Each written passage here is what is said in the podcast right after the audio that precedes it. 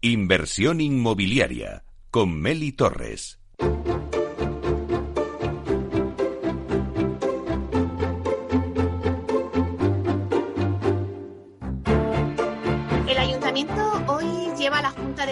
La modificación de las normas urbanísticas del Plan de Ordenación Urbana de 1997 para su aprobación.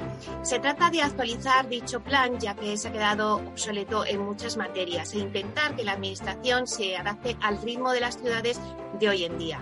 Las propuestas de modificación plantean mejoras en materia tanto de sostenibilidad como en ámbito residencial dotacional, logístico, entre otros. Bueno, pues para hablar de estas modificaciones tenemos hoy con nosotros en Inversión Inmobiliaria a Mariano Fuentes, que es delegado del área de desarrollo urbano de Madrid. Vamos a saludarle.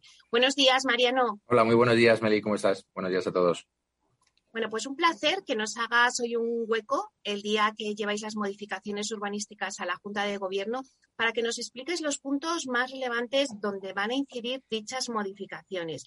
Si te parece, eh, primero me nombras las más relevantes y luego nos metemos en materia de cada una. Venga, pues fenomenal. Bueno, la primera parte, eh, lo que tratamos, lo que hemos tratado siempre de hacer con esta modificación, que realmente es una actualización de las normas urbanísticas del Plan General, es eso, es renovarlas, es actualizarlas, porque tras 24 años se han tomado muchísimos acuerdos de seguimiento, de interpretación, pero no están integradas en las normas. La primera misión que teníamos era hacerlas entendibles en la ciudad. Luego, posteriormente, además de, hacerlas entendibles, eh, las simplificamos, no solo introduciendo 137 acuerdos de la Comisión de Interpretación que durante estos 24 años han venido eh, realizando, sino a través de la eliminación de los planes especiales de control urbanístico ambiental, porque son eh, instrumentos de planeamiento que se estaban reiterando posteriormente, luego o doblando los esfuerzos de, la gente a la hora de solicitar un permiso en el Ayuntamiento de Madrid, puesto que las mismas exigencias se estaban produciendo en, el momento de otorgamiento de licencias y, por tanto, pues estaban duplicando esfuerzos por todas las partes, por un lado, tanto por los administrados a la hora de presentar prácticamente dos, dos veces el mismo proyecto y por parte de la Administración que tenía que, por distintos servicios, tenía que estudiar el mismo proyecto.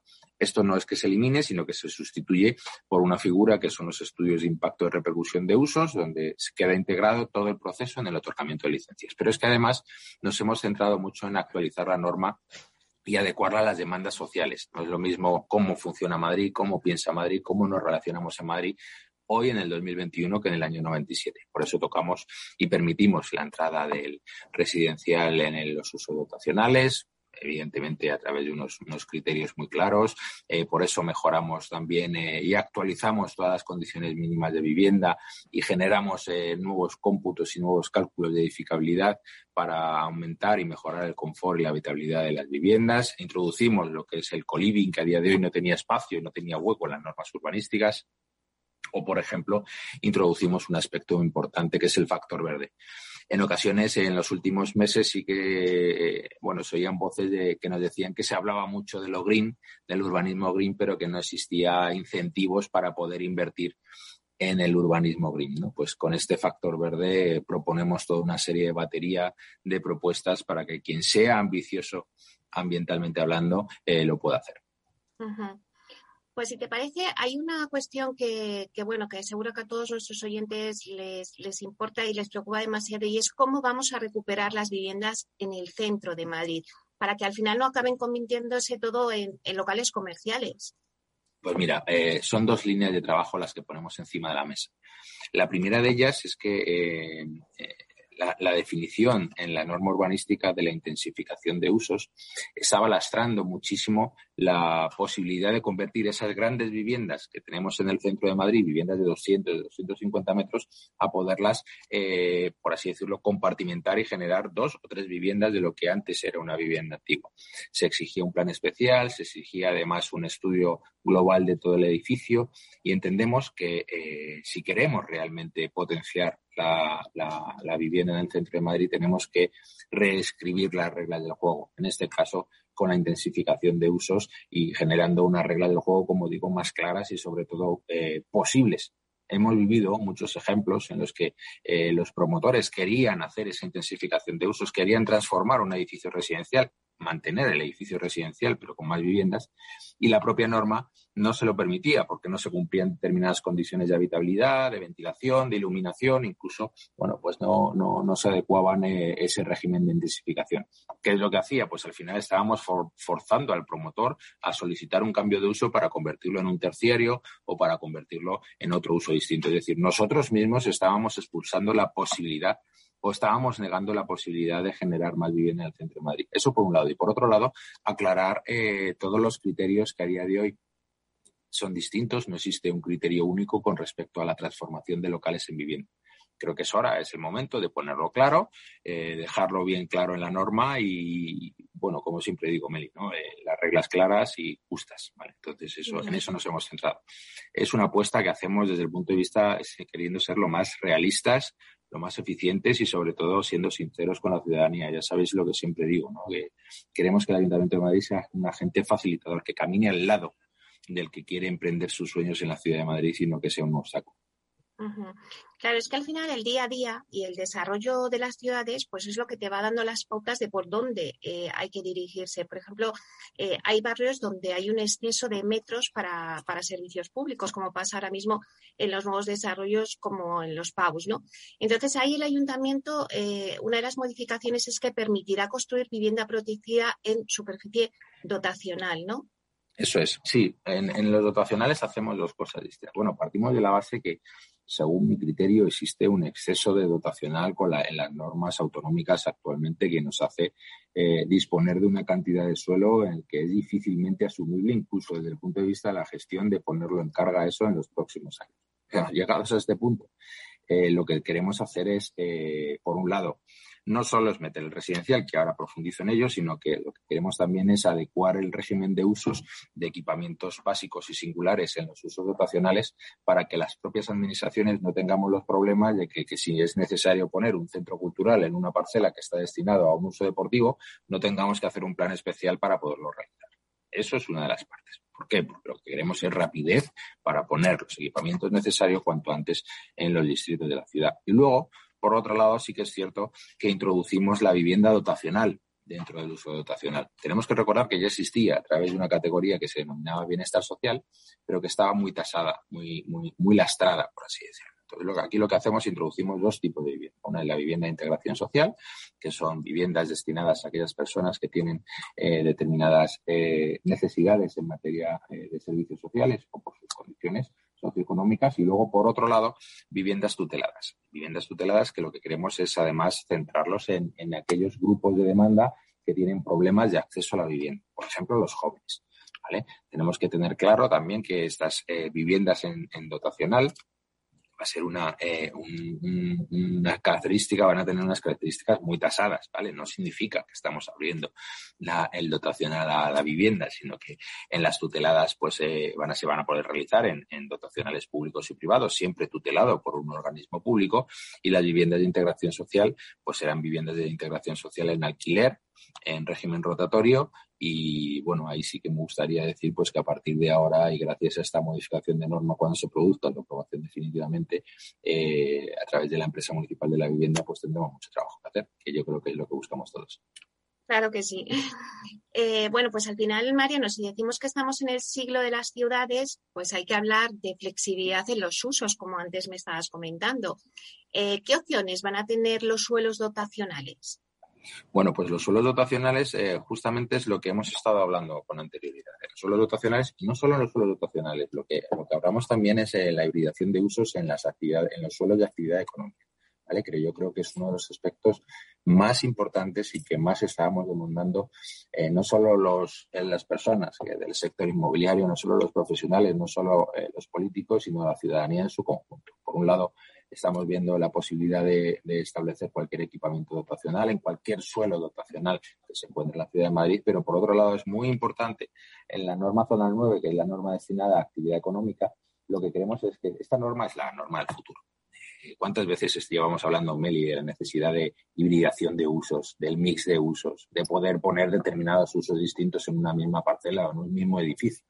Tenemos un problema en el centro de la ciudad de Madrid, donde el Ayuntamiento de Madrid eh, no tiene suelo dotacional para poder generar los equipamientos que nos demanda la sociedad. Bueno, pues es el momento de abrir la mano a la hibridación de usos y permitiendo, por ejemplo, que puedan coexistir los usos eh, eh, cualificados con los usos alternativos o, por ejemplo, aumentando los porcentajes, y esto es muy importante, aumentando los porcentajes de permisividad de los usos complementarios y de los usos alternativos dentro de una misma parcela. Yo creo que son aspectos importantísimos eh, que van a marcar un antes y un después y que sobre todo, mira, vamos a poder mirar al futuro de frente y eso es lo importante. Y, vamos a poder mirar a otras ciudades europeas y vamos a decir, pues sí, pues Madrid también lo está haciendo.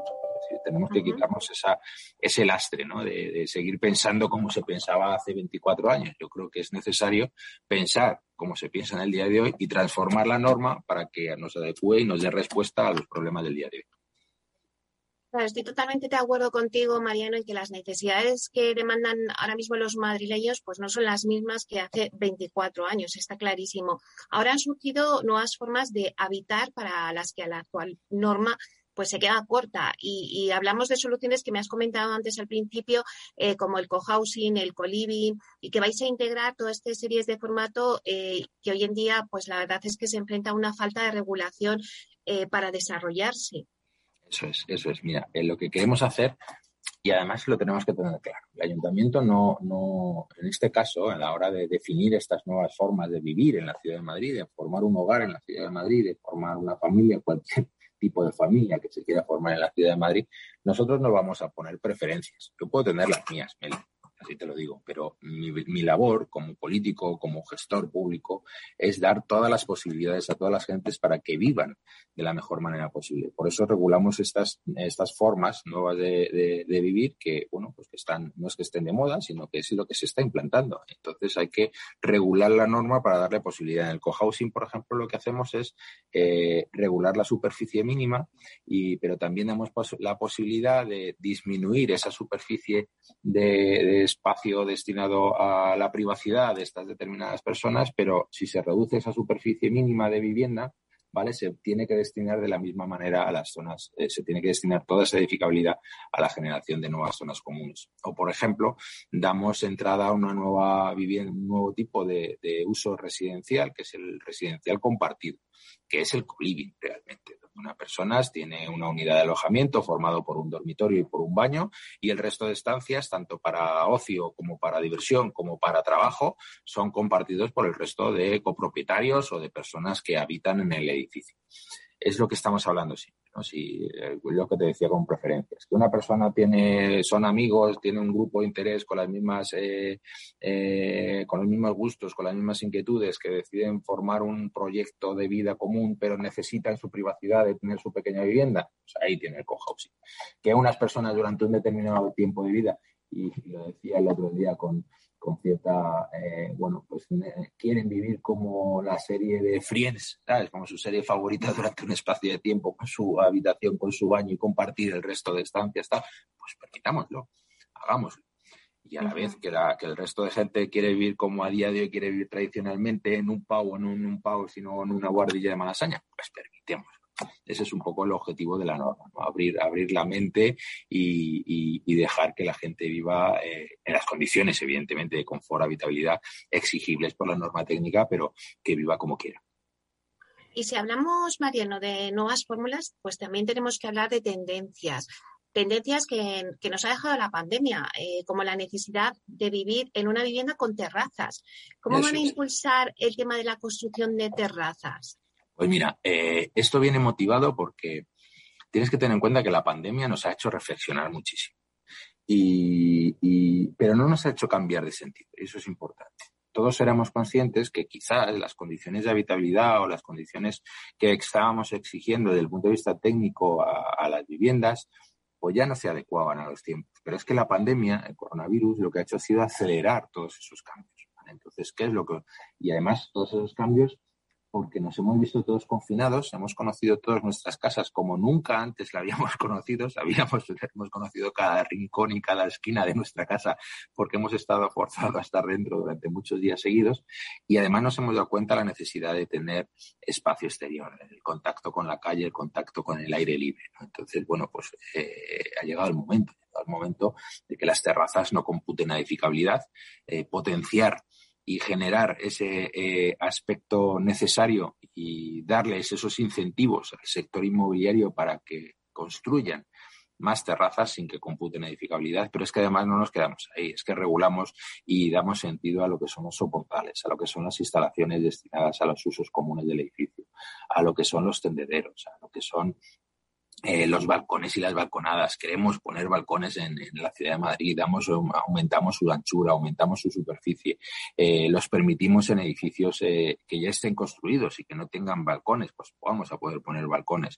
O como, por ejemplo, si me gustaría también hacer una, un, un, inciso importante en lo que considero que es un antes y un después, no solo desde el punto de vista de, mejora de las condiciones, sino que también vamos a permitir que esas zonas comunes, esas determinadas escaleras que son estrechitas, pues que se puedan aumentar con objeto de mejorar la accesibilidad en los edificios sin que se le reste edificabilidad. Es decir, son toda una serie de condiciones de mejora de la relación del propietario con su edificio, con su vivienda y que además van a ser incentivos para que aquellos promotores que quieran mejorar justamente esa calidad de nuestras viviendas lo puedan hacer sin que lo tengan que asumir ellos mismos desde el punto de vista de la inversión. Antes en la introducción has hablado del factor verde, ¿no? que es otra de las grandes novedades. Em, ahora, quien apueste por fachadas y cubiertas verdes, paneles solares o elementos de sostenibilidad y eficiencia energética, va a ver recompensada su, su decisión, ¿no? Eso es, eso es lo que comentábamos al principio. Eh, la gente necesita incentivos esto no es solo palos. La gente necesita zanahorias. Yo soy más de zanahorias que de palos. Entonces, lo que necesita el sector es incentivar, incentivar. Queremos proponer, eh, queremos invertir, queremos generar una ciudad verde, queremos eh, invertir en la renaturalización de la ciudad de Madrid, no solo desde el espacio público, sino también desde el privado, sino también de las edificaciones. Pues demos motivos para que se hagan. Y eso va a ser quien invierta el factor verde, consiste justamente en eso, quien invierta en fachadas verdes y en cubiertas verdes, ese coeficiente denominado factor verde repercutirá en una mejor optimización del espacio libre del parcel. O sea, que tendrá más posibilidades de ocupación. Y también eh, quien invierta en paneles solares, en elementos de captación solar, en sistemas constructivos que generen un aumento del confort térmico en los edificios. Pues todo eso no computará efectos de edificabilidad. Por tanto, será beneficioso invertir en estos elementos, porque se estará produciendo un ahorro de costes a posteriori desde el punto de vista de mantenimiento del edificio y de gasto y de consumo del edificio, pero a la vez no le estará restando esa edificabilidad que en ocasiones los promotores inmobiliarios deciden eh, dedicar pues a más superficie de venta o más superficie de oficinas o más superficie de vivienda. Es decir, tenemos que recompensar como he dicho antes, queremos que recompensar a aquellos que sean, que quieran ser ambiciosos desde el punto de vista medioambiental. Y Madrid está en disposición de hacerlo. Y una última pregunta, Mariano. Em, hoy se lleva a la Junta de Gobierno todas estas modificaciones para que se aprueben, pero ¿cuándo va a ser la aprobación definitiva? Bueno, hoy lo que, lo el calendario? sí, el calendario, el calendario es eh, nosotros lo que llevamos hoy a la Junta de Gobierno es la aprobación del avance con esta aprobación del avance de la modificación puntual de plan general, donde actualizamos las normas urbanísticas, lo que queremos es iniciar un proceso de consulta pública, que va a ser durante tres meses. Finalizados esos tres meses, vamos a recopilar durante todo este tiempo eh, esas consultas y a la vez vamos a lanzar con la aprobación del avance eh, eh, esta modificación a la Comunidad de Madrid para que nos importe, nos, empiece a informarnos el informe estratégico que tiene que hacer planificación estratégica y esperamos que en el mes de otoño ya podamos aprobarlo inicialmente. Esos son los objetivos, aprobar inicialmente la modificación en el, tercer trimestre del año, en el, periodo de otoño, y a partir de ahí, bueno, pues todo el proceso. Son eh, nuevamente alegaciones, estas ya son más regladas, más que, más que un avance, estas son las alegaciones previstas en la Ley de Suelo de la Comunidad de Madrid, aprobación provisional por parte de la, primero, llevarlo a la Comisión de Urbanismo del, Ayuntamiento de Madrid, aprobación provisional en el Pleno y remitirlo a la Comunidad de Madrid para su aprobación definitiva. Estamos hablando, eh, si todo marcha bien, que a mediados del año que viene podría estar todo aprobado definitivamente, que eso es lo más importante. Bueno, yo creo que con estas modificaciones, eh, Mariano, Madrid eh, va a cambiar, va a cambiar y se va a equipar, como antes decías, a las ciudades europeas, porque no era normal que tuviéramos una ley urbanística del 97, eh, había que actualizarlo, había que coger a esas ciudades europeas y había que modernizar Madrid. la verdad es que me imagino que os sentís muy orgullosos de poder llevar a cabo todas estas modificaciones y de ver pues cómo crece Madrid, ¿no? También. Totalmente. Mira, aquí te agradezco que me, que me des el pie para, para dar las gracias a todo mi equipo a la Dirección General de Planeamiento Urbanístico, a la Subdirección General de Normativa Técnica. Tienes que tener en cuenta que hace dos años creamos una subdirección general única y exclusivamente para actualizar las normas están llegando al final del camino o al principio del otro, porque no nos olvidemos que nos queda la revisión del plan, pero estamos llegando a una parte del camino importantísimo y me gustaría desde aquí aprovechar y dar las gracias a todo el equipazo que tiene el Ayuntamiento de Madrid en el área de desarrollo urbano, partiendo desde el coordinador general hasta el último técnico en el que se han volcado, en el que llevan trabajando de forma eh, bestial durante un año y medio eh, en estas modificaciones de normas. Así que muchísimas gracias y desde luego lo que hemos intentado es eh, abrir Madrid a los ojos de, al exterior. Y, pero no solo para que se centren en nosotros, sino también nosotros hemos hecho un estudio de qué estaba, se estaba haciendo en otras partes del mundo, que yo creo que es importante. No solo es innovar, no solo es crear cosas nuevas, sino si ya sabes que se están haciendo cosas bien en otras zonas, pues lo correcto como servidor público es eh, traerlas a la ciudad de Madrid para que los madrileños puedan disfrutar de ellas. Y eso en el urbanismo, que es bastante difícil, es lo que hemos intentado hacer. Claro, es que eh, es, al principio de toda la introducción he dicho que estábamos en las, en las ciudades del siglo XXI y Madrid no podría eh, no estar ahí, ¿no? En ese pelotón. Creo que le estáis dando un empuje a Madrid y que se va a notar en el urbanismo y vamos a tener esa ciudad llena de terrazas bonitas. Eso es, eso es, eso es, eso es el objetivo. Eso es el objetivo y sobre todo eso es. Estamos en el siglo de las ciudades, yo creo que no hay duda, ¿no? De ello. Y si no, las ciudades no nos adecuamos porque tenemos que competir con unas y otras, que es sano competir, ¿vale? Pero tenemos que poner a Madrid en el mejor eh, escalón para que pueda competir con los demás. Y lo que tenemos que hacer lo primero es ser conscientes que teníamos una norma agotada, una norma que no daba respuesta a lo que estaba demandando eh, la sociedad y, por tanto, el primer paso para convertirnos en una ciudad estupenda, aunque ya lo somos, pero todavía más, es eh, adecuar nuestras normas. Y creo que, que esta es la línea de trabajo que debemos de seguir y muy contento, la verdad. Pues muchísimas gracias, Mariano, por dedicarnos estos minutos. Eh, como siempre, un placer tenerte con nosotros hoy en Inversión Inmobiliaria y os deseamos mucha suerte con estas modificaciones y que pronto podamos disfrutar todos los madrileños. Pues muchísimas gracias, Meli. Muchísimas gracias a todos. Un placer. Gracias.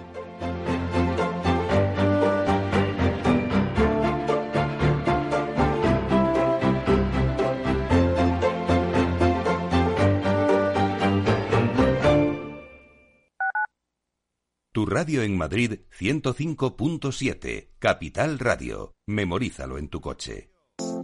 Horno San Onofre. Somos pasteleros y eso nos gusta. Utilizamos materias primas que nos hacen disfrutar y elaboramos todos nuestros productos de forma artesanal, sin sucedáneos, ni margarinas, ni grasas trans. Sabemos que las cosas buenas son importantes. Con el hashtag buscamos gente dulce. Horno San Onofre, calle San Onofre 3, teléfono 91 532 9060 y calle Hernani 7, teléfono 91 554 3396. También nos encontrarás en el mercado de San Miguel 3 www.pasteleriasanonofre.com. Esto te estás perdiendo si no escuchas a Luis Vicente Muñoz en Capital, La Bolsa y la Vida. ¿Por qué está caro? ¿no? ¿Qué es lo que, que acaban entendiendo? Pues está caro porque no hay ninguna alternativa de inversión. ¿no? Lo que los americanos llaman con el palabra, este el acrónimo de, de TINA, ¿no? There is no alternative. Fernando Aguado, director de inversiones de Fonditel. No te confundas. Capital, la bolsa y la vida con Luis Vicente Muñoz, el original.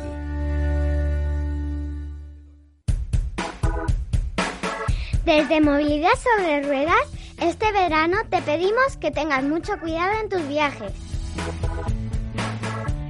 Mucho cuidado con la carretera y respetar las medidas sanitarias. En septiembre seguimos todos juntos trabajando y aprendiendo en este apasionante camino de la movilidad. ¡Feliz ¡Feliz verano! Movilidad sobre ruedas con Chimo Ortega.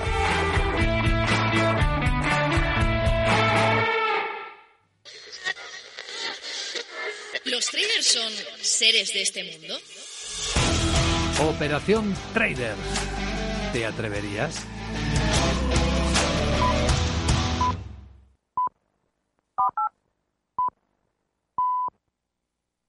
Inversión inmobiliaria con Meli Torres.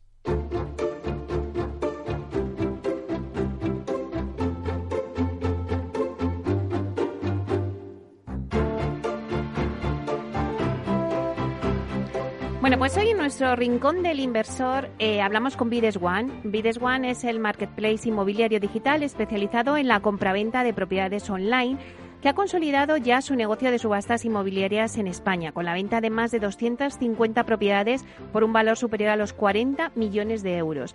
Y que en 2021, pues ahora amplía objetivos con la diversificación hacia otros negocios. Bueno, pues para hablar de todo ello y de lo que busca también ahora mismo en estos momentos el inversor eh, en el mercado inmobiliario, pues tenemos hoy con nosotros en el estudio para hablar de todo ello a Javier de Pablo, que es consejero delegado de Vides One. Buenos días, Javier. Buenos días, Meli, ¿qué tal?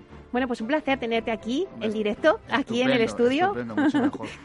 y también tenemos con nosotros a Daniela Marchesano, que es directora de Vides One España. Buenos días, Daniela. Bueno, pues un placer teneros aquí a los dos para que nos contéis un poquito eh, la trayectoria de la compañía, que ha sido una trayectoria que ahí va como un cohete. Y luego también un poquito, pues darle las claves al inversor que nos esté escuchando de dónde tiene que poner el foco en el sector inmobiliario. Eh, sí que es verdad, Pablo, eh, Javier, perdona, que durante 2020 eh, alcanzasteis la venta de más de 250 propiedades por un valor superior a los, cuatro, a los 40 millones de euros. Pero, ¿cuáles son las expectativas para los próximos meses? Bueno, pues la compañía está creciendo. este año hemos realizado cinco subastas, hemos vendido ya casi 100 propiedades. Y, este año tenemos un plan más ambicioso y queremos llegar a las 650 eh, propiedades eh, en venta y vender más de 100 millones de activos, de todo tipo de activos, activos residenciales, activos también para inversor, terciarios, industriales. Hemos vendido de todo ya y bueno, pues eh, creciendo. Bueno, la verdad es que aterrizasteis en España con el formato de, de subastas, ¿verdad, Daniela? ¿Pensáis que habéis consolidado este tipo de formato ahora ya en España? España es un país muy digital que se adapta muy bien a las nuevas tecnologías. Y eh, cuando montamos el proyecto teníamos cierta incertidumbre si el formato funcionaría. Y la verdad que la aceptación ha sido muy satisfactoria tanto de inversores como de compradores particulares. Y tras dos años estamos muy contentos con los resultados. O sea que se puede decir que hoy en día pues las, las subastas inmobiliarias online se han consolidado en España, ¿no? Y vosotros lo habéis puesto en marcha y lo habéis comprobado perfectamente. Exacto. Exacto, está muy consolidado y bueno, seguimos utilizando el método de transacciones digital y, y es muy, muy potente, estamos teniendo buenos resultados. Porque Daniela, ¿cuántas subastas lleváis realizadas hasta la fecha? Hasta el momento llevamos cinco, subastas en lo que va de año y antes de agosto tenemos planificadas dos más. Una es el 30 de junio y otra a finales de julio. En las subastas tendremos o sea, un catálogo muy amplio con distintas propiedades y también en lo que va de año hemos recibido más de 15.000 leads a través de nuestra plataforma. Hemos gestionado más de 3.000 visitas a inmuebles y se han registrado 600 personas en nuestros inmuebles.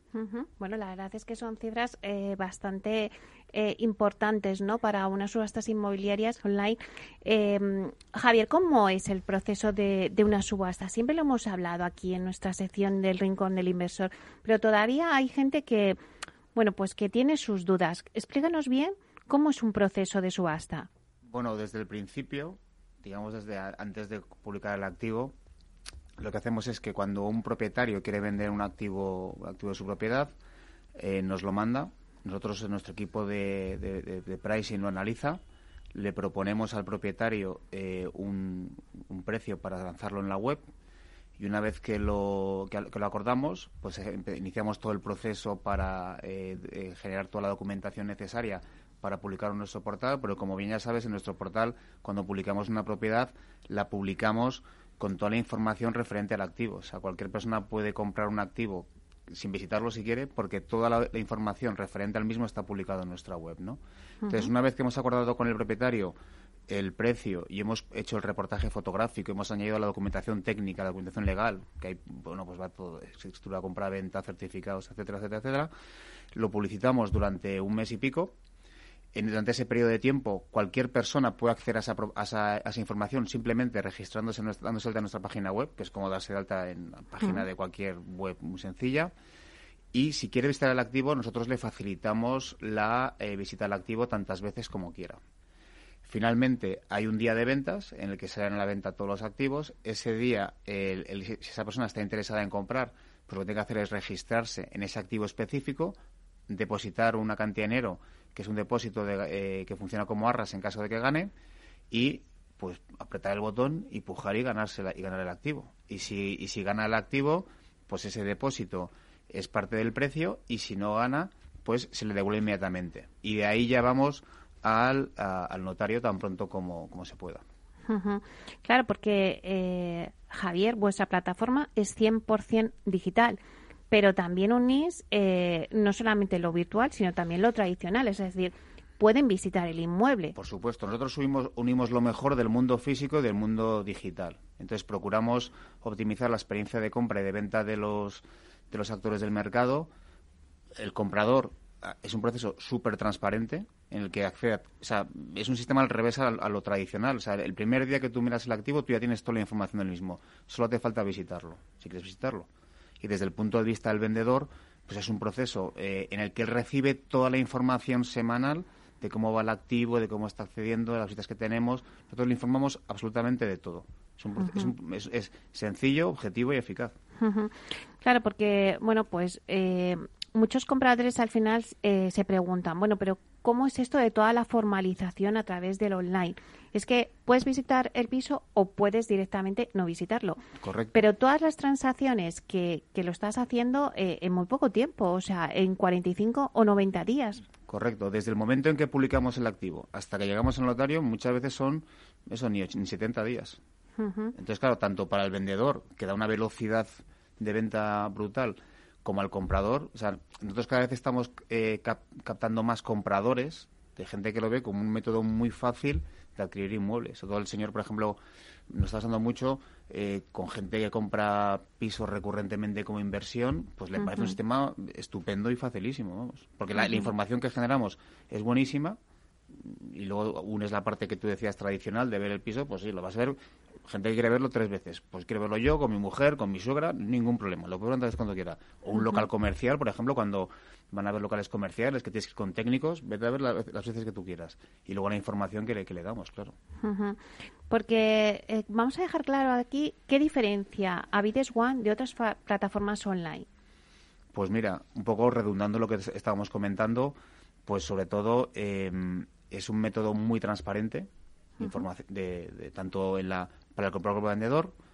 Eh, es un método mucho más rápido, porque al fin y al cabo, lo que acabamos de comentar, desde el momento que publica, o sea, incluso te diría desde el momento en que nos ponemos en contacto con un, con un vendedor para, para, acordar un precio hasta que lo vendemos, el plazo es mucho más corto que el tradicional, que a lo mejor se extiende entre 6 y 9 meses, ¿no? O sea, es básicamente eficacia y sencillez.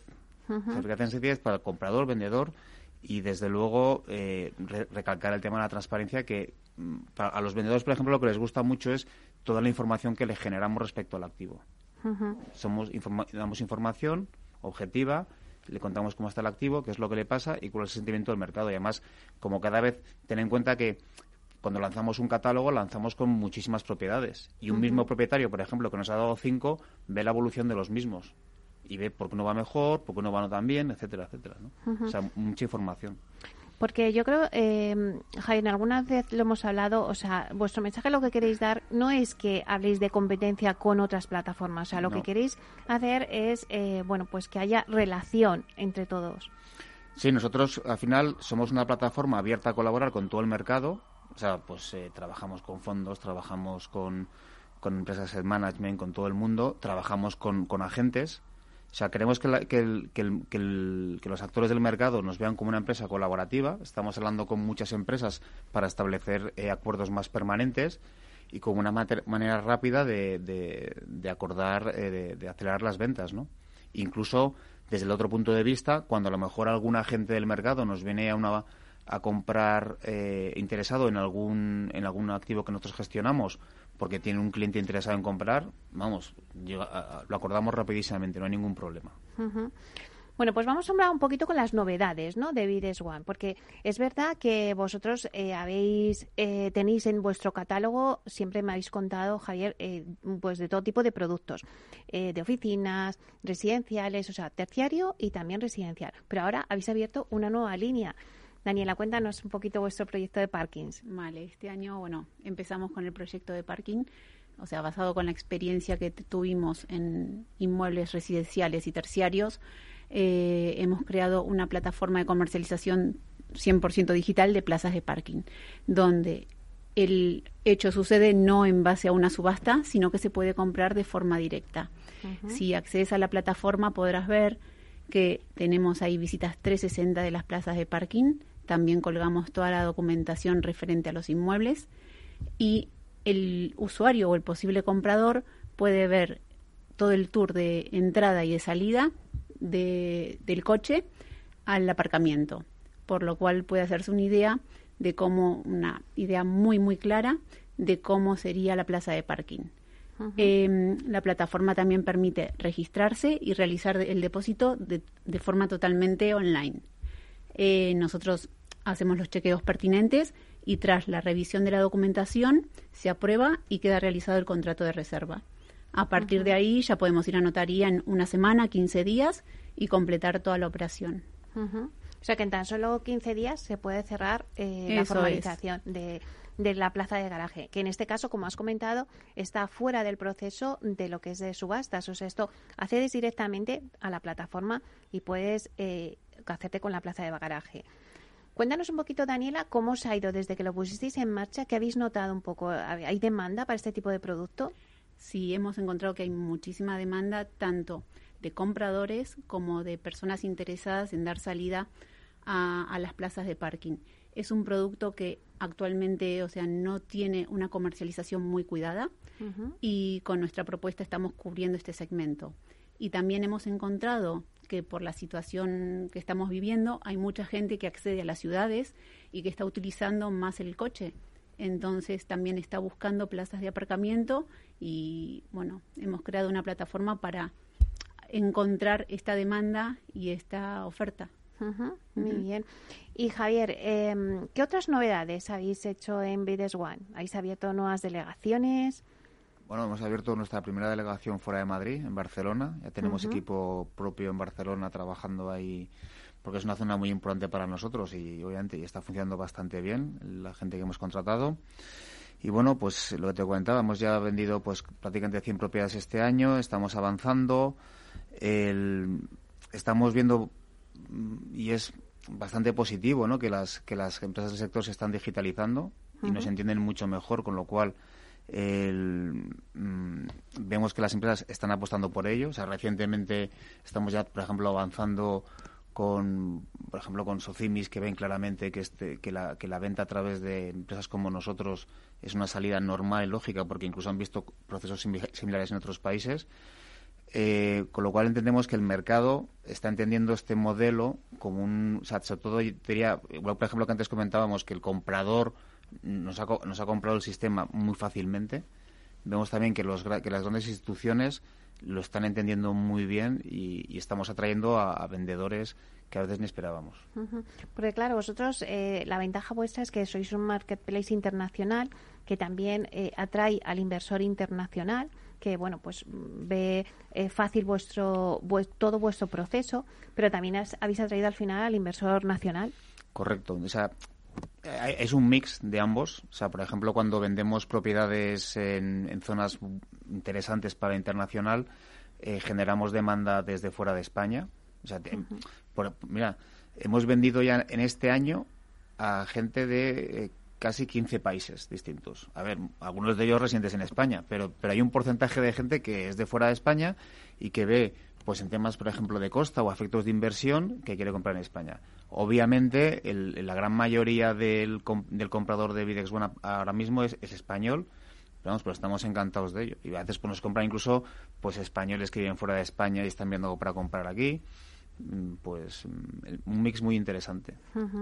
Daniela, eh, la idea de poner este, en marcha esta nueva línea de negocio de parkings, bueno, después de vuestra experiencia en oficinas y en residencial y en, bueno, pues también industrial, em, os hace abrir esta línea, pero ¿cuál es vuestro objetivo? ¿Qué metas os habéis marcado en esta línea de parkings? Bueno, este año nos hemos planteado eh, situar en comercialización unos 200, 300 inmuebles, o sea, plazas de parking. Eh, actualmente estamos realizando un boarding de 800 y bueno, si va todo bien vamos a incrementar ese objetivo inicial que teníamos y está siendo muy positivo porque nos estamos encontrando con clientes que nos están dando perímetros grandes para, para comercializar y ya lo hemos puesto en, marcha. En breve podrán encontrar en nuestra web varias plazas de parking a nivel nacional en distintas localidades y está siendo muy, muy positivo, muy positivo, la verdad. Estamos muy conformes. Porque además de esta nueva línea eh, de parkings, Javier, ¿hay algún otro producto que os gustaría incluir en vuestra cartera? Bueno, pues nos gustaría, a ver, hemos vendido ya de todo. O sea, ya hemos vendido de todo. Yo lo que menos cementerios hemos vendido de todo ya, ¿sabes? Eh, entonces, lo que nos gusta crecer es, obviamente, en la parte terciaria, pues vender más cosas de las que vendemos, porque vendemos bastante, pero más.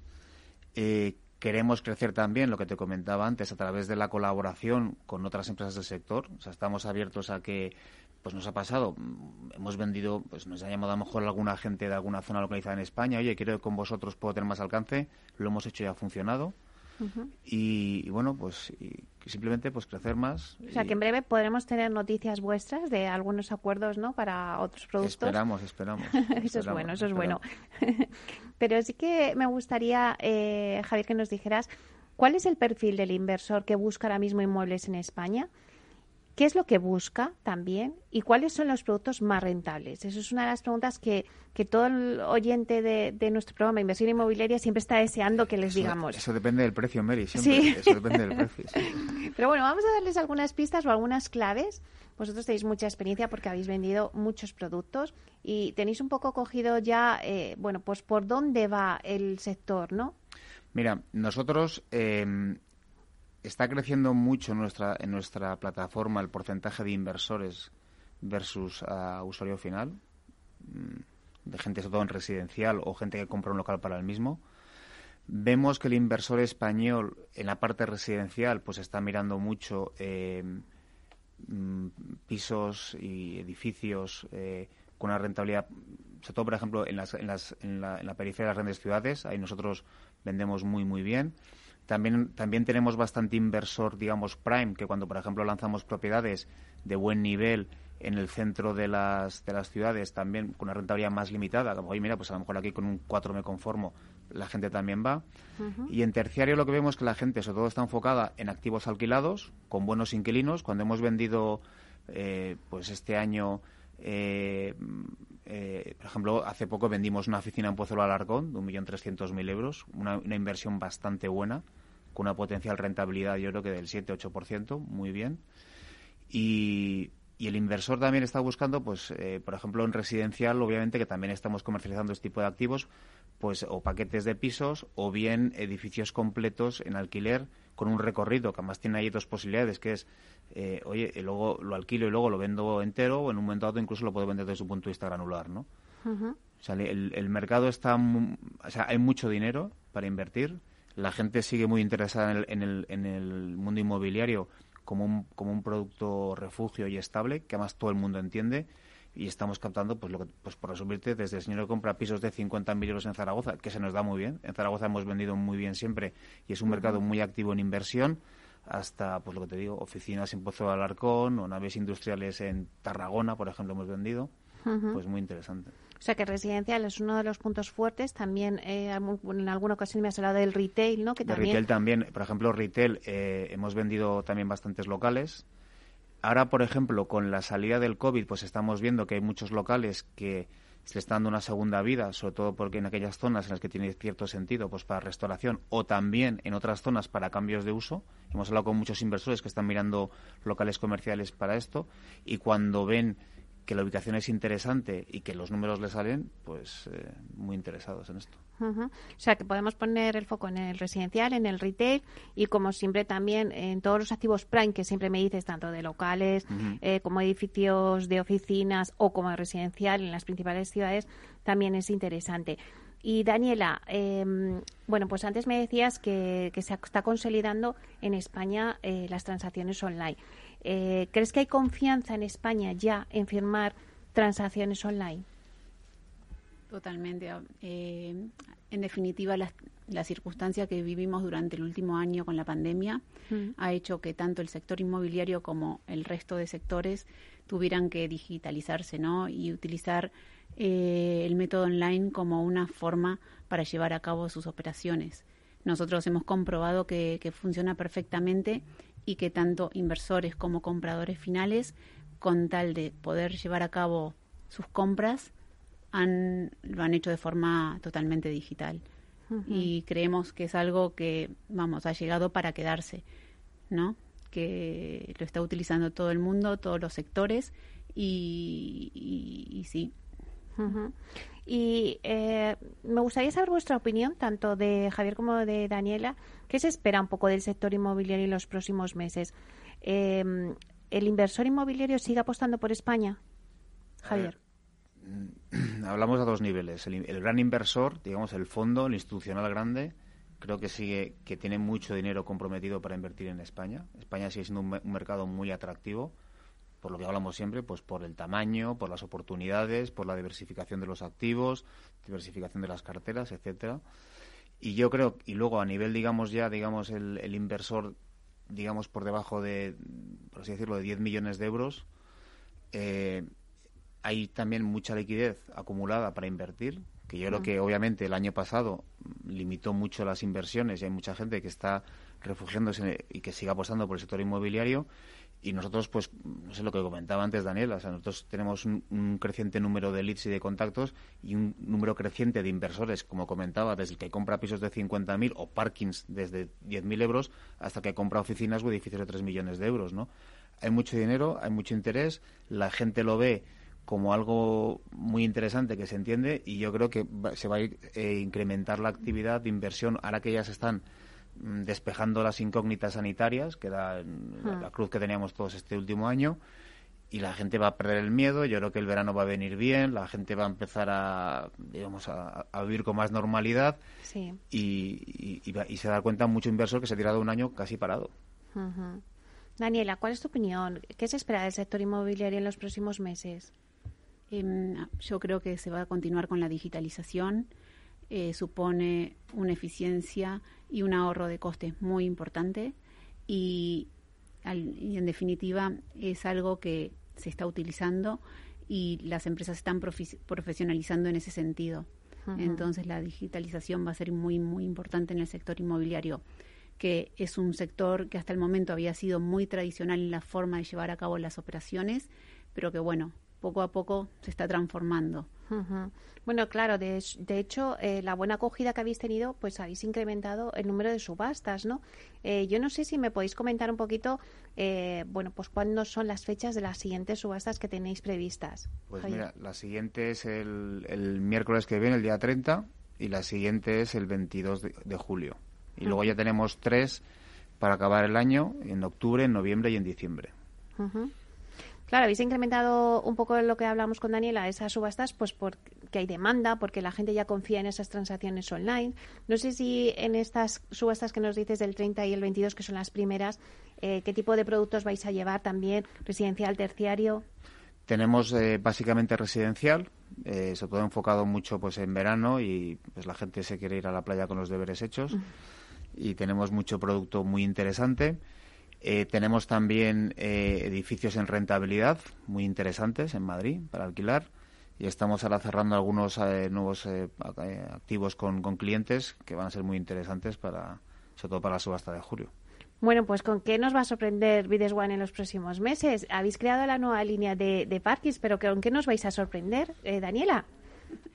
Pues esperamos poder sorprenderlos con nuevos acuerdos y, colaboraciones y, y, con muchos días de ventas, con mucho producto muy interesante a precios interesantes. Javier, ¿qué consejos le darías al inversor que nos esté escuchando para que entrase, por ejemplo, en vuestra página web y vea, por ejemplo, las próximas subastas, la del día 30, la del día 22? ¿Qué consejo le darías? ¿Por qué se tiene que, meter en vuestras vuestra plataforma? Primero que lo mire con cariño, está muy bien. y segundo, pues que eh, la ventaja que le damos a todo al inversor es lo que estábamos diciendo. O sea, es, un, es una forma de comprar muy, muy transparente, muy eficaz y muy rápida. Y con nosotros lo que va a ver es lo que es, cuando acceda a la información, cuando le, cuando le ayudemos para visitar los inmuebles. Si en algún caso hay algún tipo de información que él requiere que por lo que sea no, no está publicada, nosotros se la gestionamos y sobre todo pues la celeridad y la certeza de lo que va a pasar. Bueno, pues yo creo que nos tenéis que próximamente, en breve, contar las novedades, porque veo que vais, la verdad es que habéis cogido carrerilla y vais a tener muchas noticias que contarnos. Así que muchísimas gracias a Javier de Pablo, consejero delegado de Vides One. Gracias, Javier. Gracias, Meli, a ti. Y muchísimas gracias también a Daniela Marchesano, directora de Vides One España. Muchísimas gracias, Daniela. Muchas gracias, Meli. Bueno, pues ha sido un placer y os espero próximamente.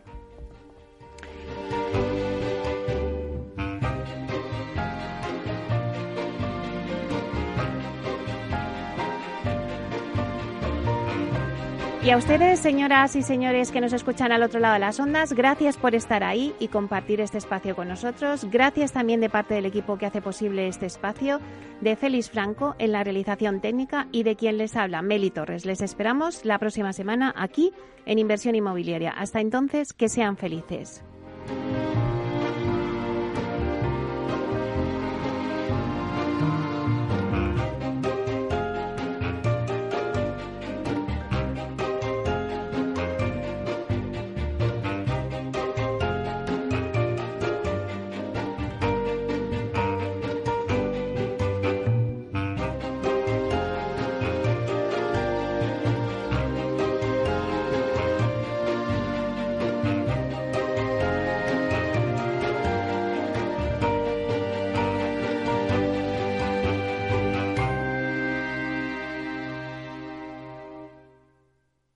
Neynor Homes les ha ofrecido inversión inmobiliaria con Meli Torres.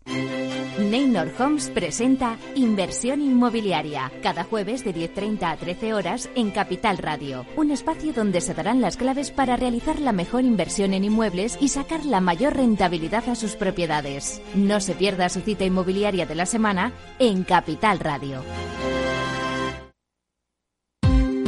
Ya no estamos en la era de la información, estamos en la era de la gestión de los datos y de la inteligencia artificial.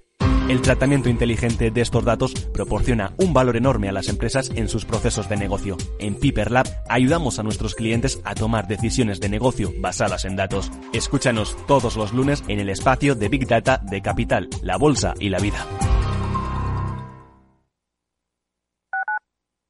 Capital Radio Madrid 105.7 Disfruta de la mejor cocina gallega en Montes de Galicia. Todo un clásico moderno en el barrio de Salamanca. Disfruta de la variada dieta atlántica, de las mejores carnes y pescados tratados con respeto y transparencia y regados con una de las mejores bodegas de la zona. En grupo, en familia o en pareja, Montes de Galicia te ofrece el espacio perfecto en cada ocasión. Escucha cada jueves a partir de las 10 y 5 de la noche en Líderes Globales las entrevistas que Raúl Castro nos trae desde Florida. Personas inspiradoras de habla hispana que han destacado en sus actividades más allá de nuestras fronteras y que nos dejan sus enseñanzas y aprendizajes desde el punto de vista más personal. Líderes Globales con Raúl Castro en Capital Radio.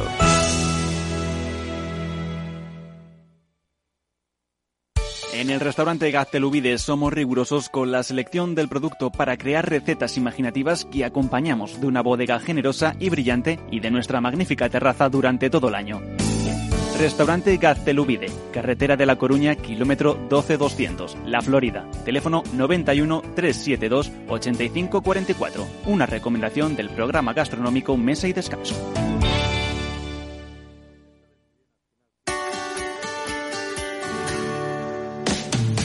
Humanos en la Oficina, el programa más divertido y de mayor influencia en el mundo de las organizaciones, con el presentador de mayor audiencia en el mundo del capital humano y speaker internacional Miguel Ángel Pérez Laguna. Todos los viernes a la una de la tarde en Capital Radio.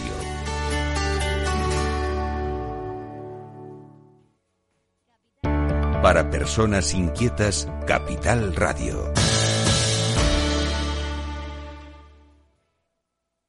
Capital Radio.